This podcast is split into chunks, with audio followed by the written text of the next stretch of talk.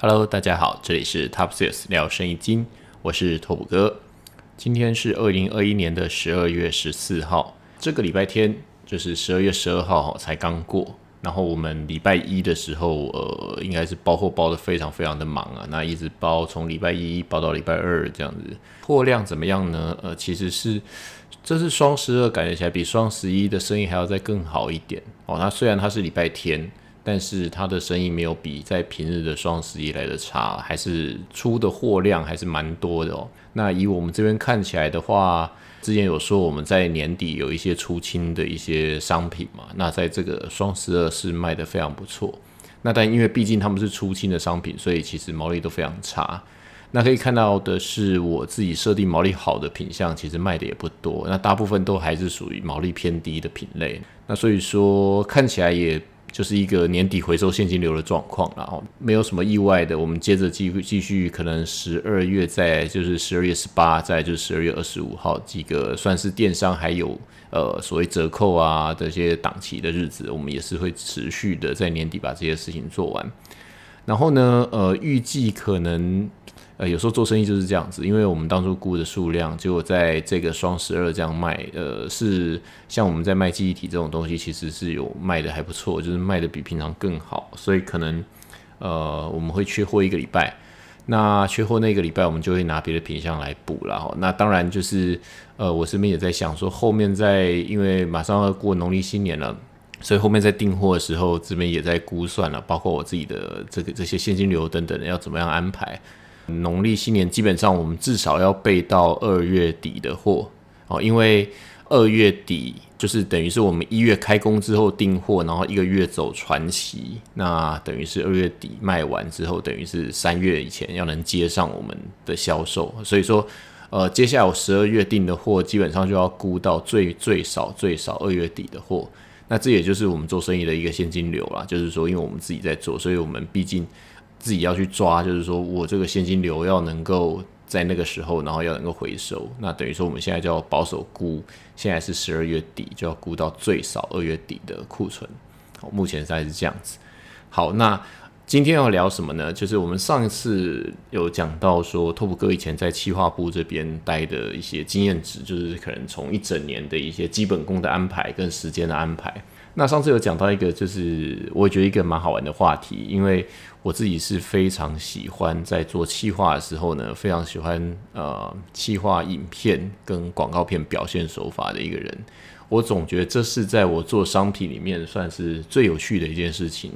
就是在繁复繁杂的工作里面，就是每天 routine 的工作里面，我最有兴趣的就是。可能跟广告公司在过脚本、过包装这些东西，那最喜欢的一个部分就是过广告。那当然，像我们传统公司的广告片，基本上不管你是写什么文案啊等等的，最后就是要过大老板。那大老板要去看过你的文案，所以可能就是你要有什么创意的表现啊，基本上都是非常难的。尤其是在比较传统的食品公司里面，要非常有创意的片子，通常比较难。那那种创意通常都是年纪比较大，然后之后。对现在年轻人来说有点代沟的创意哦，所以其实因为老板年纪比较大嘛，那所以我觉得我们在卖东西里面，如果是卖保健食品、卖比较养生的一些商品，里面写的文案大概都不会有什么问题。但是如果要卖年轻人的话，通常结果都蛮不买单的，就是他们觉得哎，这并不好笑。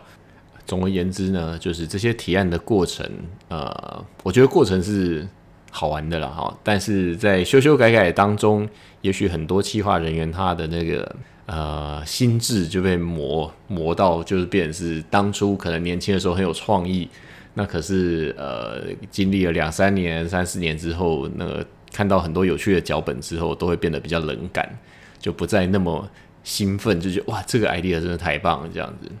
但是呢，我这个人就是从一开始最菜最菜的时候进公司，然后就到后来可能就是已经算是比较资深一点的，对，都还是非常对于这个广告创意脚本这件事情有很大热忱。好，那我们来聊聊这个广告脚本好了。通常啊，就是一个商品什么时候可能会需要广告？很多很多时候嘛，那我可以举例，像是商品新上市的时候，因为我们要让更多人知道。广告就是一种媒介啊，就是我们可能用平面的广告，哦，那或者是用像是动态，像是媒体，像是那个视讯这样子的，就是影片形式的。那其实以前可能就是传统的报章、杂志、媒体、平面的，或是户外广告，或者像是电视媒体。那到后来可能就更多了，包括像是呃串流媒体啊，或者社群媒体啊，或者是 IG 啊，要说是它是等等一些动态贴文等等的，那就是新媒体的形式嘛，一些啊变形。但我们讲到假设说何时需要一个创意表现，那通常我们在开发一支商品的时候，都会有它的设计的理念，就是我们这支商品主要解决消费者的痛点是什么。当然，它并不是一个纯粹因为业务市场开发出来的东西，所以通常我们都会有一定的广告预算来呃养这支商品。就好比说，它是一个今年度公司的一支新品，那所以我们从呃一开始在商品设计提案的时候，其实我们都会预先想到它的宣传方式。通常最常用的就是找一个明星代言人，然后之后来有一个场景，然后之后来介绍说为什么。使用这样子的商品，那让消费者有一个使用时机的投射啊，就是说，通常我们选择这个代言人，就是变成是消费者自己的假想，就是 OK，他看到这样子一个角色在使用这样子的产品的这个场景之后，他有一个自己的投射。那所以像是一些饮料类，可能找了一些比较年轻，然后之后一些动作系的运动员，或者是一些呃当红的演员，或是主持人。那如果说是找一些主持人型的，可能就是比较知性一点的。那也许我们的商品里面可能就是有一些比较呃健康的诉求。也许说这个商品是有呃纤维，就是可能就是类似说呃吃完之后它可以就是帮助你可能就是排便顺畅啊等等的这些，或者是它可以补足你缺乏的某些维生素、矿物质等等的身体必须的，或者是说一些微量元素等等这些。那当然还有一种呢，可能就是我们做一些厨房料理的商品。那如果是厨房料理，可能会用到，比方说像食用油或者一些调味酱等等这些东西。那我们可能就会找一个可能年纪上比较像是妈妈或是人妻这样子的角色，然后来诠释这支商品。那其实，在拍食品的时候，就是一个喝东西的画面，它必须要看起来，如果是饮料类的，清凉爽口，喝完之后感觉起来就是哇，好好喝，这样哇那种感觉。啊，如果是炒东西、吃饭的这种，就是餐桌上的这些调理食品的话，那就是要等于是料理起来就是啊很香啊，很好吃啊，让人食指大动这种感觉。大家可以想象，如果是一个泡面的广告，就是通常都是会出现一些人看起来很饿，然后就哇马上出现一碗泡面，然后可能是在晚上的时候，这个宵夜的时候打开，哇好香，附近的邻居都闻到那种香味。那其实这是一个场景。就是我们因为设计了这样子的商品，我们期待消费者在使用这个商品的时候，感觉到什么样的场景？即便你吃泡面的时候可能是孤单一个人，但是我们也会希望营造那种画面，是当你一个人在吃的时候，是全部宿舍所有人都觉得说，哇，这真的是太棒，他还真想吃吃一口，他想要抢你的面吃那种感觉。这是一种我们有时候出去外面哈。去旅行啊，或去郊游的时候，发现别人在吃泡面的时候，会觉得说哇；或飞机上看到有人在吃泡面的时候，说我我好像吃一碗这个泡面啊，这样子。那其实这个就是我们去记得每一个消费者在观察到别的商品时候的那种感动的瞬间，我们把它想象，然后把它记录在我们脚本里面。或者说像是可能拓普哥做了一个会退火的茶，那我们要强调这个商品退火，我们就会设计一些比较特别的桥脚本桥段，就是说。呃，就是这个人可能他很生气，正在骂人或者干嘛，那可能哇，忽然间喝了这样子的饮料，哦，就整个透心凉，然后就是忘了他前面那些不那些不愉快、那些生气等等的。那这些其实大家都觉得好像是一些很正常、没什么的一些没什么梗的广告片。那其实实际上不就是这样子吗？像那些提神饮料也是说啊，你累了吗？然后之后就给你一个提神饮料。其实他只是要你记得那个。他们设定的那个那一句 slogan，也许是你累了吗，或者怎么样？他要消费者去记得这句话，但他所有表现手法呢，就是通通围绕了这种方式去表现。所以回过头来，我们讲说，到底什么时候需要一支广告片？哦，我刚刚花了很多时间来解释这个，就是说，我们可能有一支新商品要上市，有一个新的理念要告诉消费者，那或者是这个理念绑定我们的商品，就是这个理念只有我们的商品独占，所以我们要去宣传这件事情，让消费者记得这件事情，记得这个。商品的定位这样子，我们通常会广告有几种方式，有一种就是可能喊声型的，就是说，OK，我们就是只讲这个哦，退火清凉，叉叉叉，我们就是只喝什么什么饮料这样子，是吧？啊，领先什么红冠王老吉之类的，加多宝那种，就是用喊话型的这一种。啊，这种广告其实是非常多种啊。这种广告其实它也没什么代言人，它就是 Product Hero，就是一只商品很大放在那边，然后标语写在旁边，然后在所有节目的进出口卡，就是入口处放一个 Q，就是上个五秒钟，然后可能结束再上五秒钟，然后可能在所有的广告破口中间，在一个五秒加五秒加之这样，反正疲劳的轰炸你，就让你一直记得这件事情。那这也是一个方式啊。那多半的话，如果是一个比较重量级的商品，我们一开始可能就是会找。一个代言人，然后就来讲我们这个主诉求这样子。好的，那这边讲到脚本哦，那其实实际上真的不是刚刚那种喊声型的脚本，而而是我们为商品量身定做的脚本。其实这个东西呢，呃，企划人我们会尝试自己写，但是我们也会交一个 brief 给广告公司，告诉他们说我们的概念是什么这样子。那也也有的时候是广告公司写。那其实，如果大家试着尝试看看，要写出好像很老梗的广告片，其实也不是那么简单的。因为我们通常在计算秒数的时候，我们通常三个字算是一秒钟，以电视广告片来说。那所以说，如果说我这支片子最终最终的版本是十五秒钟，意思是我只能讲四十五个字啊。当然，这中间可能又有开场，然后中间讲话发生了什么事情，然后你要在十五秒钟之内。交代完你想象中的那个场景，用四十五个字来讲这些事情，其实四十五个字就是没几句话，或者是你讲话没办法再加什么样的赘字在里面，然后你又要演哦，所以我们平均就是抓三三三个字一秒钟，大概是这样子哦。那如果要对话等等的，所以其实还没那么好写。如果你是喊声型的，那简单，就是我们就把标语写出来，然后就让他喊就好了。可是如果今天有个场景呢，对不对？那大家有想过，像我刚刚前面讲的，哈，保利达蛮牛这种东西，那是不是它卡档，就是它简短的时候，即便描述很短，你也记得它在干嘛？那你们不去想说，诶，它怎么会把这么长描述的东西浓缩成这么短的东西，而且我还记得？那就是这个写广告文案的人厉害的地方。那通常我们企划部会去想的就是，我们可能会去设定，就是说，好，最后那个标语会是什么？就是它的精神，我们希望它是什么？像呃，假设我们之前做呃，托普哥以前做过像爱滋味贝亚德，那我们就会有一个就是灌灌灌灌吼一打爱滋味贝亚德，就是说就是吼达啦，就是那种感觉，就是喝喝干，就是透心凉的那种感觉。那句话就是我们的 slogan 这样子。对，那我们其实会产生很多像呃，托普哥之前做分解茶，就爱滋味分解茶，就是我们可能讲说退火去油腻爱滋味分解茶，那这个就是我们的商品主诉求。好，其实实际上，呃，你要去想到这几几个字，好像现在感觉起来是没什么，但是你真的拿起这上面的时候，当这上面是你自己，你要去替他想那个时候可能时候，其实这个有有一点考验自己的功力啊。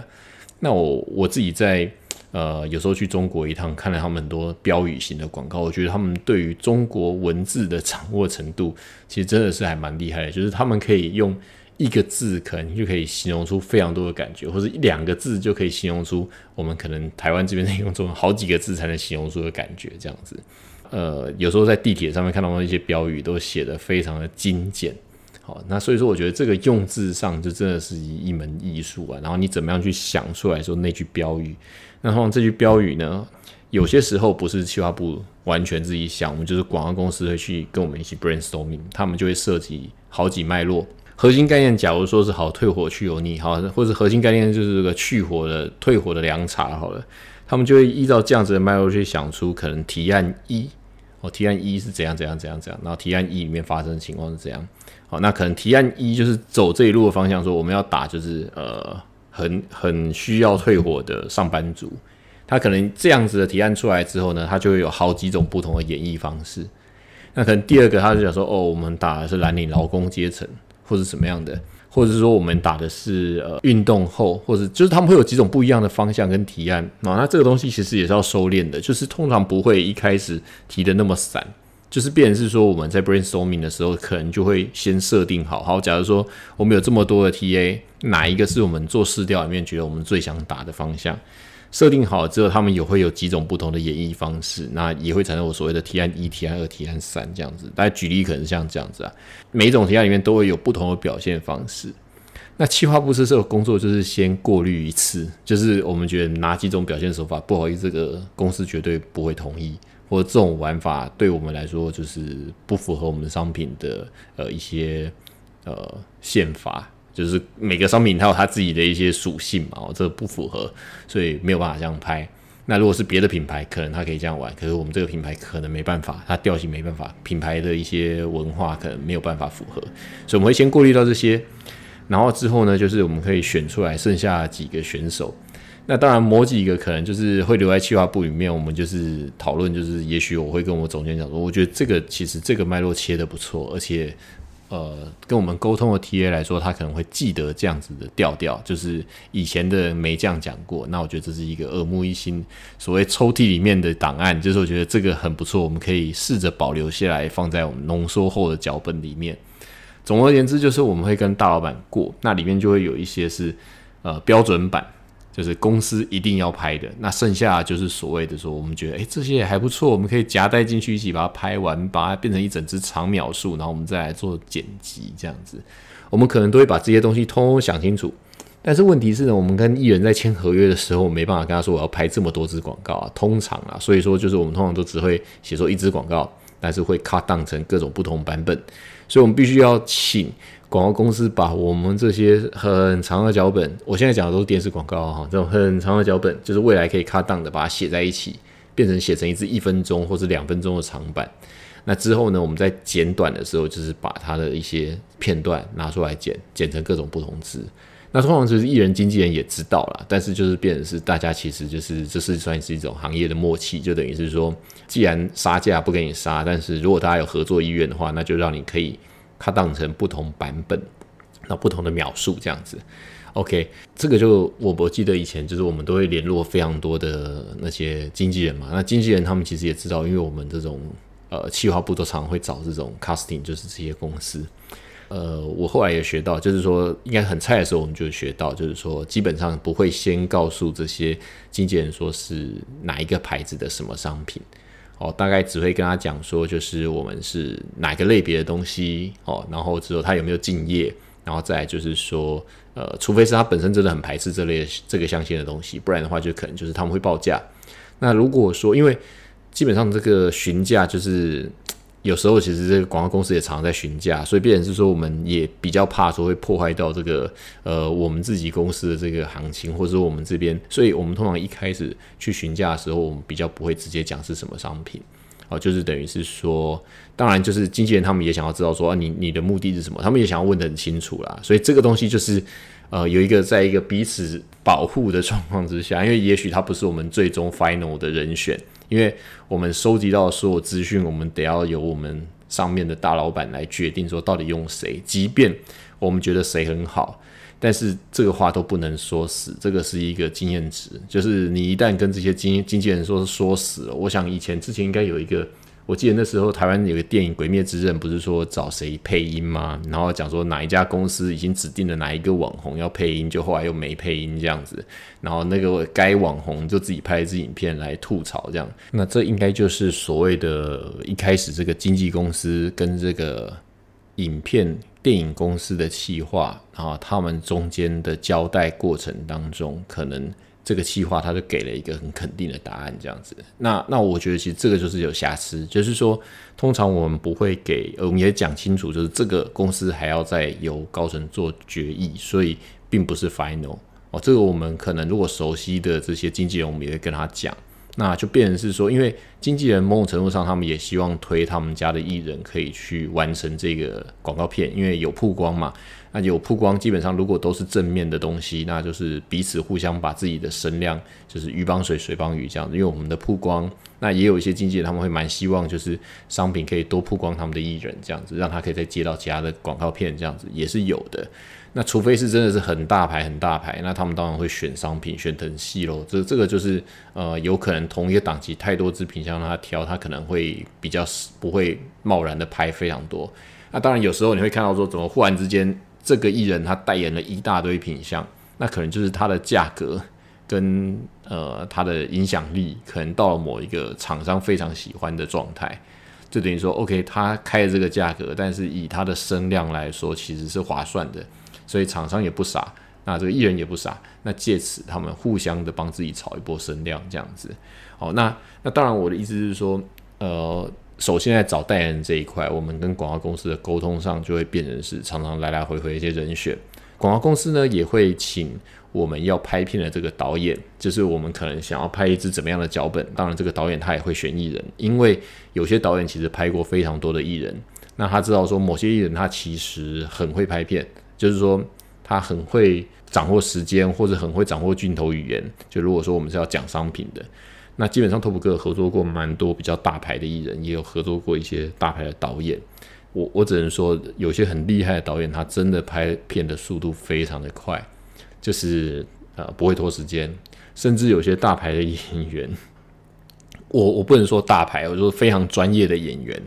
就是他可能有指定妆法，然后可能有他指定的团队。哦，那再来就是说他拍片的时候呢，他可能时间他掌握的也很好，通常不会让你超时。哦，那甚至可能都会提早结束，而且有的大牌的艺人，大牌到就是说他可能拍完这个角度之后，他跟导演就是看完之后。呃，他会跟导演讲说，嗯，他觉得这个就很 OK，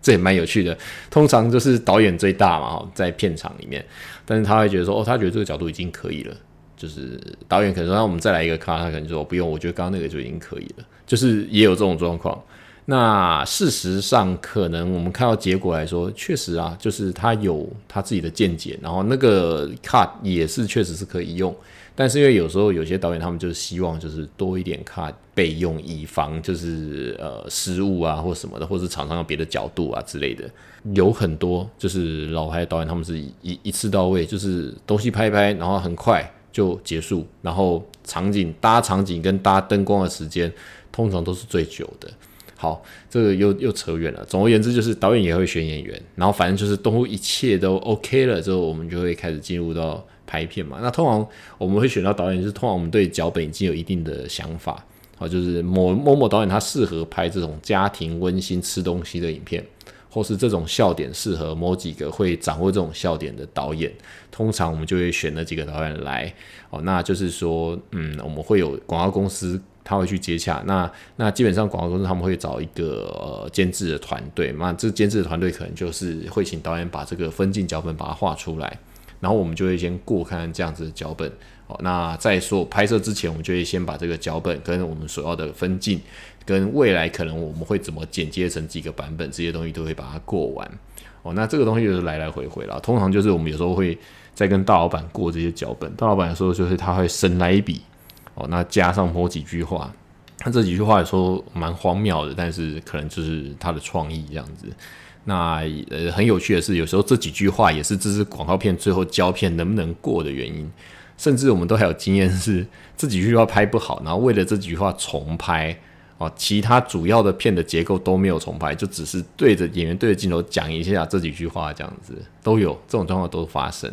哦。那也有在别的片里面在塞同样的场景，请某某演员去专门就是录那句话，然后再把它剪回去。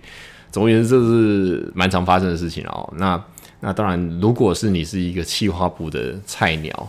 你就会觉得说，哇嘞，就都已经跟所有人都讲好了，这些事情都已经拍完了，怎么有可能再全部再重来呢？呃，其实就是发生过很多次这样子的事情。所以，如果做完了之后翻案，然后要重改、重拍、重设场景，基本上啊，都是以前曾经发生过的事情，哦，都是很晒的事情，然后这都是也都发生过，然后都是也跟。我们这些广告公司的团队共同经历过的事情哦，就是这些事情其实 TOP 哥都经历过很多次哦。那再来就是说，所以跟这些广告公司呢，呃，那些好朋友们，就是大家久了之后，其实呃，也也都算是好朋友了。因为其实我们可能共同一起创造某一支片子，那这支片子导致我们的商品卖座。哦，那是一个很好的经验哦，然后再来就是拓普哥，嗯，蛮喜欢在片场里面跟着一起看拍片的。那在片场很好玩的就是，我们假设决定了这样子的脚本，然后我们呃当下你在片场，通常我们是厂商嘛，哈，那去的时候呢，前面在拍片，然后设好那些场景，后面就有一个小区域，那个小区域就是呃厂商他可能会另外加一个 monitor 在那边，然后让我们常常可以在那边看片。啊，他们都会帮我们准备便当，就是如果我们去的话，我们就可以直接放饭，就在那边吃饭，然后看他们工作人员啊、演员啊在那边演戏、化妆。有时候就是化妆时间非常的久，换一个场景、换一个服装时间非常久。那我觉得灯光也会调的非常久。这个是呃，我们以前在拍电视广告的时候，因为其实电视广告它的灯光非常的讲究，就是他们会调调调调来调去，我实在是有时候也看不太懂，但是会调很久啊。那真正开拍的时间可能没有那么长，可是光背后设置那些东西的时间其实非常长的，换场景啊，或者是换这些。那我会觉得为什么广告公司喜欢塞这种大场景哦？因为场景就等于制作费，所以其实有时候他们都会搞一些非常大的场景，不见得，甚至其实你出外景只是比较麻烦，但是外景其实有时候可以省下塞场景的钱，因为我们曾经有拍过，就是。整个感觉起来弄得像一个呃古色古香这样子的这种场景，然后后来拍完之后，这些场景里面走动的人呐、表演呐、浪一点的镜头啊，这种完全没有用到，全部只用 focus 的那种，就是近近距离照人脸讲话那种镜头，所以等于那些场景啊，全部几乎都是完全是白搭。哦，就等于是前通烧光，然后最后剪出来的全部都只是近距离的那种画面哦，其他爷们搭的场景就是都白搭这样子啊。基本上这也是有过的经验啊。拍片呢，就是我刚刚讲到，就是我们厂商就会坐在后面，会一路就是看说好他们拍到现在第几个镜头了哦。那监制可能就会来跟厂商讲，或者广告公司的 A E 可能就会讲到说，我们现在拍在拍第几个画面，第几个卡到哪里。好，那现在已经拍到哪里这样子？那预计什么时间这样子？那上午要拍完哪里，然后下午拍到哪里这样子？他们会跟你讲这些进度。那通常啦，一般企划部的同仁大概就是会去串场，就是去看一下哦，就是去 OK，你们都有在进行，那可能看一段时间就好。那我有事我们就先走了。可是拓普哥因为很喜欢拍片，所以常常经常是。从一开始开片，我就会自己跑到片场去，广告公司可能都还没到，这样子就是只有监制他们在这边塞场的时候，我就已经到了。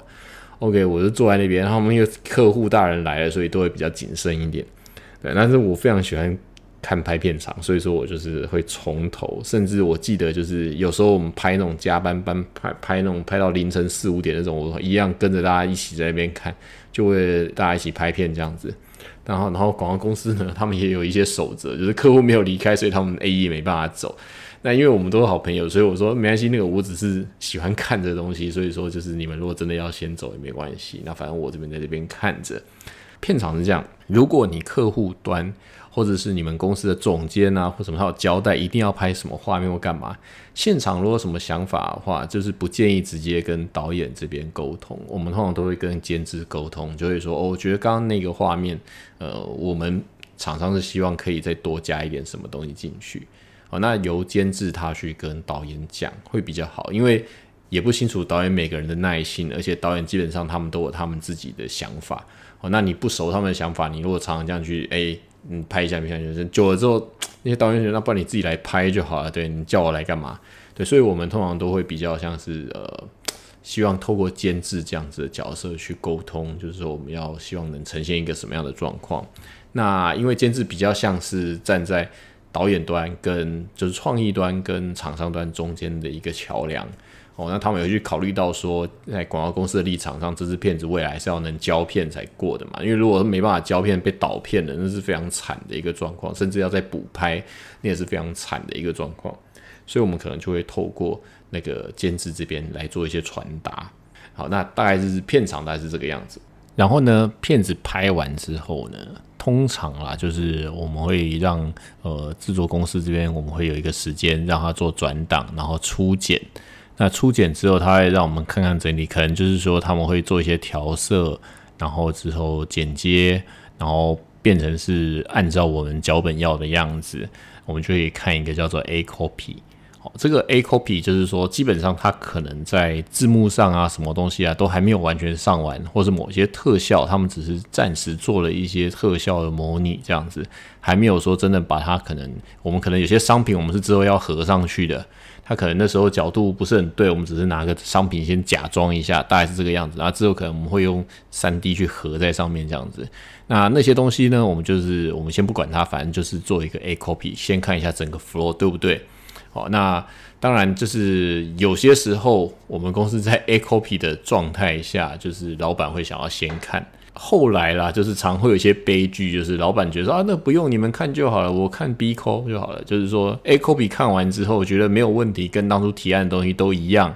差不多，我们可能就会去做 B copy。B copy 可能就是仔细的调色、对时间轴等等的，都把它通通对好，音乐把它放上去，哦，这个特效也把它加了，哦，基本上都已经没什么问题了，快完成了。然后我们就是所谓的 B copy，然后会再给老板去看。那这时候通常就是要拜拜啊，因为就是有些时候就是这种胶片的时候，非常看老板心情哦。老板有时候觉得看完说，哎，我哪有说要这样拍啊？那就完蛋了。就是说，哎，那通常啊，因为老板要管的事情比较多，那所以说我们以前为什么我就说前面在提案的时候会有老板那个神来一笔。因为他可能忘记桥段到底在演什么，他可能只记得说哦，我记得要讲那句话，那句话有拍得好，基本上可能就胶片就过关了。那如果那句话真的是拍的，哎，不对啊，我当初不是这样讲啊，我当初是要怎样怎样怎样，然后激起他想要把这个 B copy 当做 A copy 来改的这种状况，甚至 B copy 当做脚本提案的状况，都是有可能发生的，就是那是一种悲剧。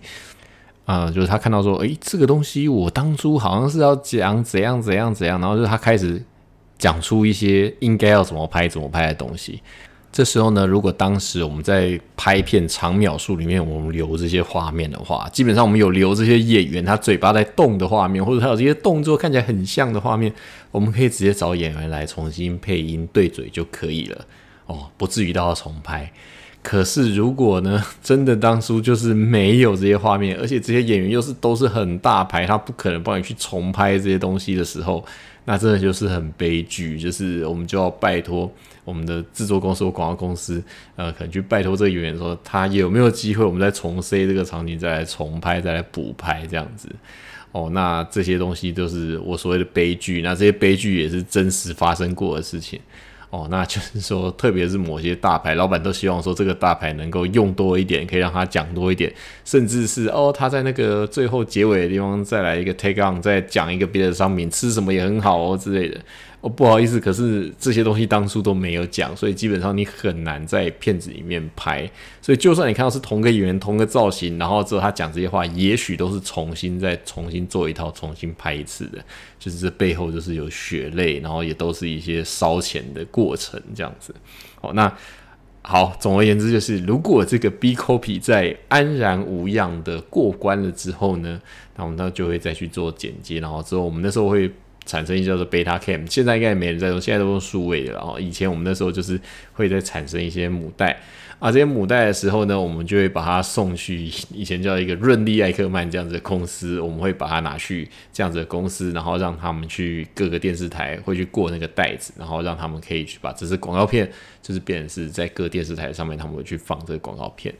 对，那再来就是说啊，因为以前广告片是这样子，如果你广告片面讲到涉及一些功效啊等等的这种东西，通常就是有时候都是竞品会去检举你嘛，就啊你这个广告片不能这样宣称，哦你没有这个健康字号，你不能宣称这些事情，或是即便你有这个字号，但是你这样宣称有影射某某某某东西，这样也不行，好，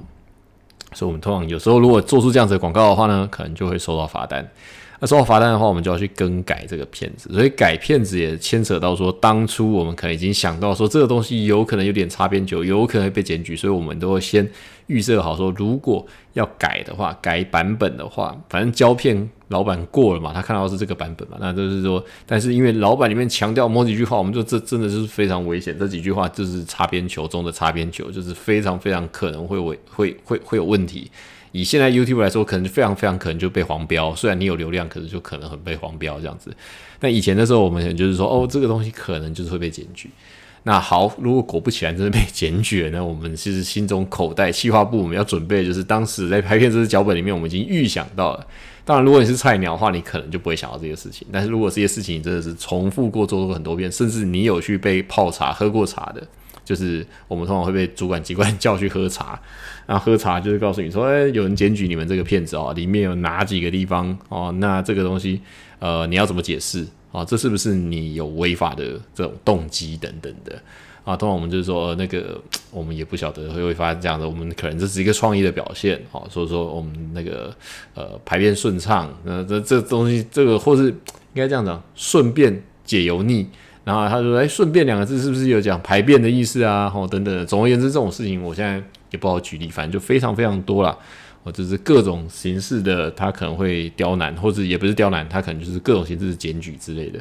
对啊，那当然就是卖的好的东西，或广告 Q 打多，就是都要被检举嘛。吼，那通常是这样子的，一旦被检举的时候，这个广告片就会停播。那停播，我们就要有备用的东西赶快补上。那要不然的话，它会持续在检举你嘛，就是你后面再抓到还是继续罚。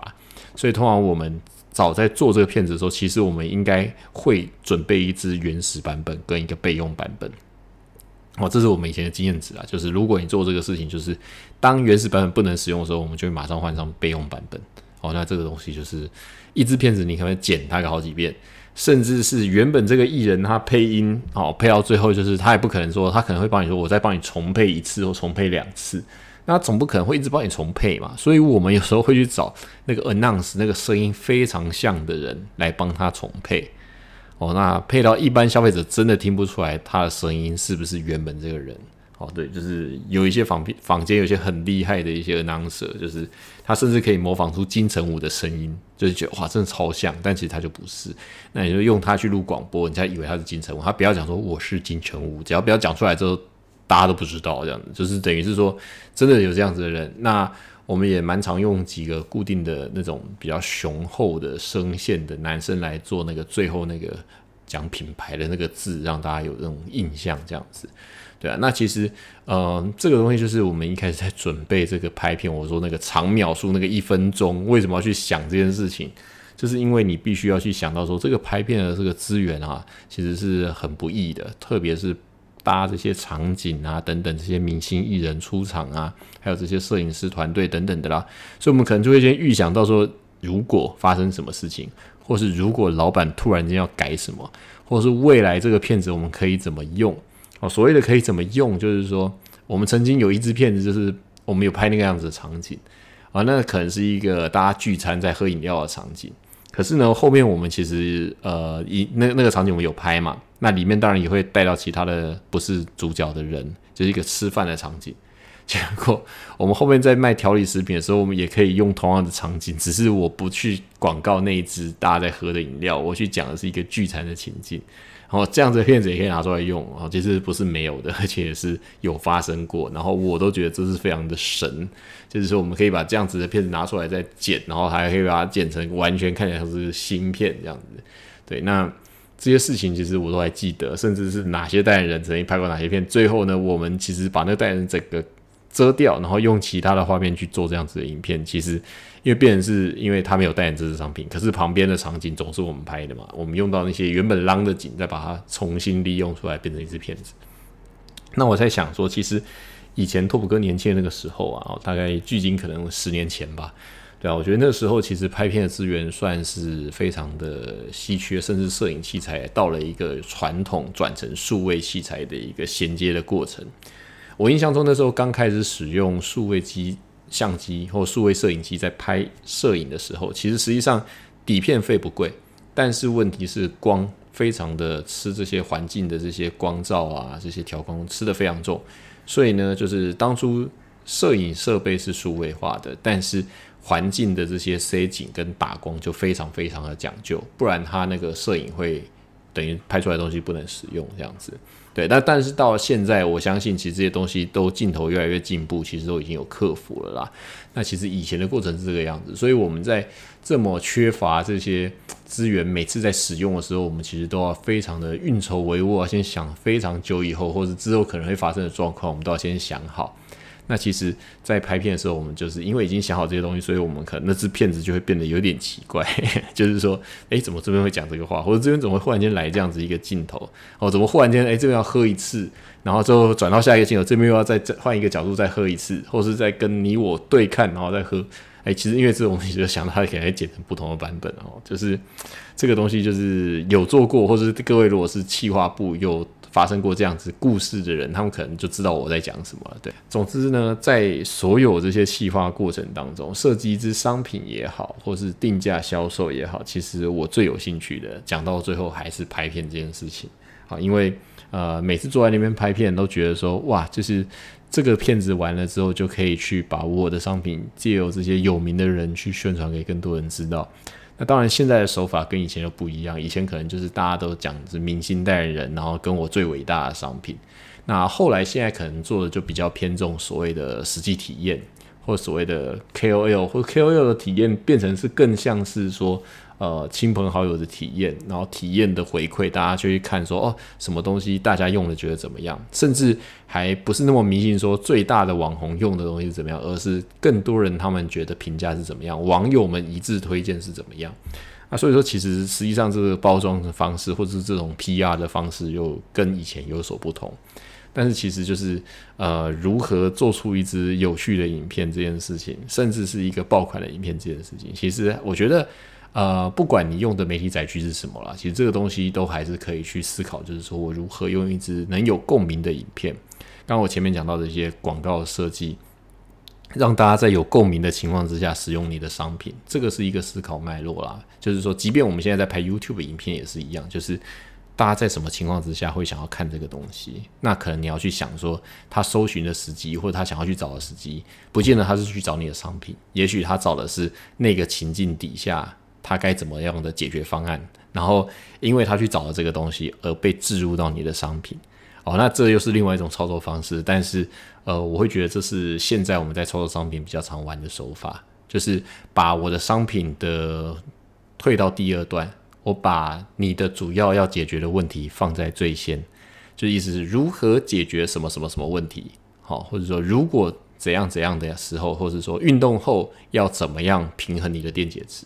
也许大家会找这种问题，那找这种问题的时候，你再植入你的商品，就是等于是它是一个小教室、小 tip，然后之后后面就把商品植入进去。那或者是我们类似找一些网红啊，大家在合作的时候，也是用这种方式把我们的商品植入进去。对，这是其中一种方式啊。当然也有很多这种猝不及防，忽然他原本在讲别的事情，然后忽然间来一段现在工商，哈，那这个东西也是另外一种方式。只是因为你讲到工商，人家可能就会树立一种防卫防卫心嘛，哈，所以变成说我们。还是比较就是说有一种比较软性的方式，是把我们的东西真的植入在有这些需求的人情境里面。因为你设计任何一个商品，它其实都是有情境的啦。如果这个商品没有情境，那基本上这上面也不太可能会存在啊。就是你根本想不到谁要用它，对，所以你要去思考你的商品谁要用它，然后就放进那个情境里面，再由影片，这只是一种表现手法去带这个东西，影片也好，平面也好，它去去带这个东西。那我相信这是呃现代，因为拍片变得更简单了，所以这种创意的表现其实可以用更简单的方式去做表现，但是不变的是你的脚本、你的设计、你的这这整个套路其实是不变的，就是想脚本这件事情。对，那这是一件有趣的事。那今天也跟大家分享到这边，好，那感谢大家，我是拓普哥，我们下个礼拜再聊喽，拜拜。